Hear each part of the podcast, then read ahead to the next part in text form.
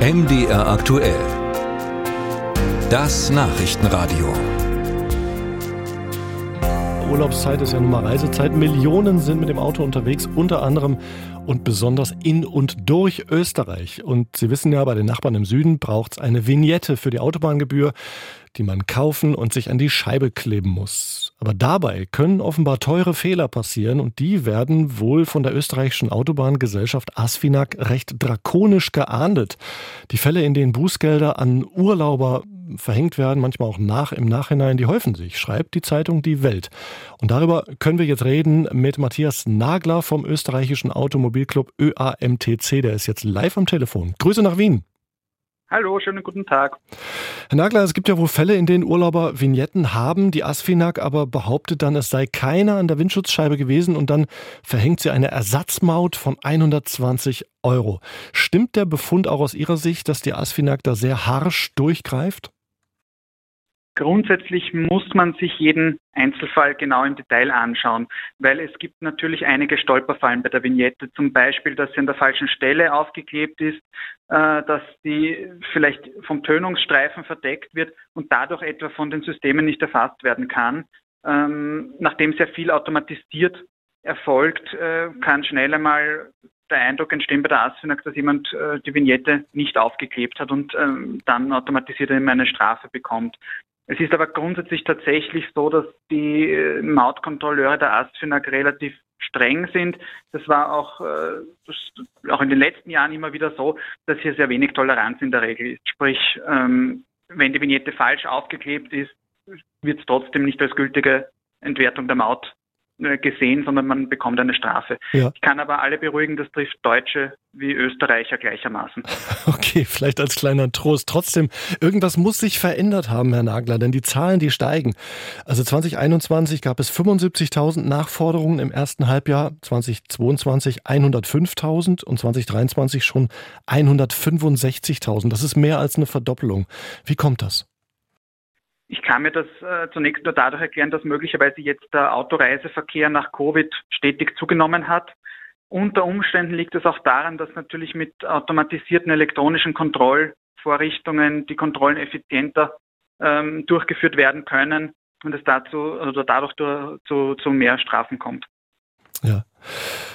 Aber wenn äh, von einem Fall geschildert wird, eine Autofahrerin, die nachweislich eine Vignette hatte, also das nachweisen konnte, die Autobahngesellschaft aber trotzdem sagt, die sei nicht ordentlich angebracht gewesen und dann auf dieser Nachforderung besteht, klingt das für mich jetzt ehrlich gesagt wie reine Schikane.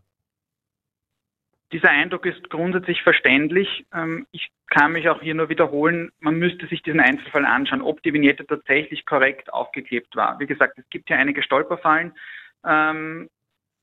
Wenn man da der Ansicht ist, man hat alles richtig gemacht, dann kann ich nur jedem Einzelnen raten, sich auf ein Verfahren einzulassen. Es ist nicht so, dass man diese Mautforderung, dass das äh, absolut ist, sondern man hat so wie bei jeder anderen Verkehrsstrafe auch die Möglichkeit, ein Rechtsmittel einzulegen. Auch dabei unterstützen gerne die Mobilitätsclubs äh, der ÖMTC, aber genauso in Deutschland eben auch der ADAC. Ja, trotzdem mal eine ganz grundsätzliche Frage. Warum gibt es überhaupt noch in digitalen Zeiten diese altmodischen Vignetten? Also ich war gerade beispielsweise in Slowenien, da zahlt man dann die Maut und dann werden die Kennzeichen erfasst zur Kontrolle, alles digital. Man muss sich nicht äh, kümmern, man muss auch keine blöde Vignette auf die Scheibe kleben. Das war mir eh schon immer zuwider. Also warum gibt es die noch?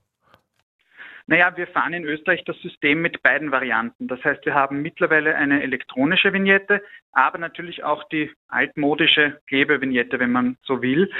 Das liegt einfach daran, dass äh, der Zugang zur Klebevignette grundsätzlich einfacher ist. Man geht einfach in den Shop, kauft die, klebt sie auf. Ähm, es gibt immer noch Menschen, die sich eben schwer tun, so etwas online zu bestellen beziehungsweise dann entsprechend zu aktivieren. Mhm. Aber es gibt ja eine Handy-App der Asfinag, habe ich gelesen. Da kann man die äh, digitale Vignette buchen. Äh, wie sehen Sie das als Automobilclub? Würden Sie von der Klebevignette mittlerweile abraten? Das kommt darauf an. Es hat beides seine Vor- und Nachteile im Endeffekt. Ähm, natürlich hat man vielleicht den besseren Nachweis, wenn man das Ganze digital bucht, wenn man da auch dann die Rechnung hat und auch das Kennzeichen hinterlegt ist. Umgekehrt kann es egal ob in Österreich oder anderen Ländern, die eine elektronische Vignette haben, passieren, dass zum Beispiel das Kennzeichen falsch eingegeben wird. Also wir haben das auch äh, ständig, dass wir Fälle aus Nachbarländern haben, äh, zum Beispiel Ungarn, wo irgendein Buchstabe falsch eingegeben ist, ein Bindestrich zu viel oder zu wenig ist oder überhaupt die, die Länderkennung falsch eingegeben wurde. Äh, wenn man da nicht aufpasst, kann man genauso in die Falle tappen. Ja? Ähm, grundsätzlich muss man auch bei der elektronischen Vignette aufpassen, wenn man sie direkt bei der ASFINAG kauft, dass diese erst nach einer 14-tägigen Frist gültig wird. Das hängt mhm. damit zusammen, dass äh, die ASFINAG der Ansicht ist, dass äh, innerhalb dieser 14 Tage Frist noch ein Widerruf möglich ist. Ja, so wie wenn ich im Internet das bestelle, äh, bei, bei, Amazon oder äh, dergleichen, habe ich auch ein 14-tägiges Rückgaberecht. Ähm, das will man damit ausschließen. Wenn man zum Beispiel direkt bei den Automobilclubs, bei ADAC oder ÖMTC am Stützpunkt auch eine elektronische Vignette kauft, dann wird die sofort freigeschaltet. Das gilt es auf jeden Fall zu beachten.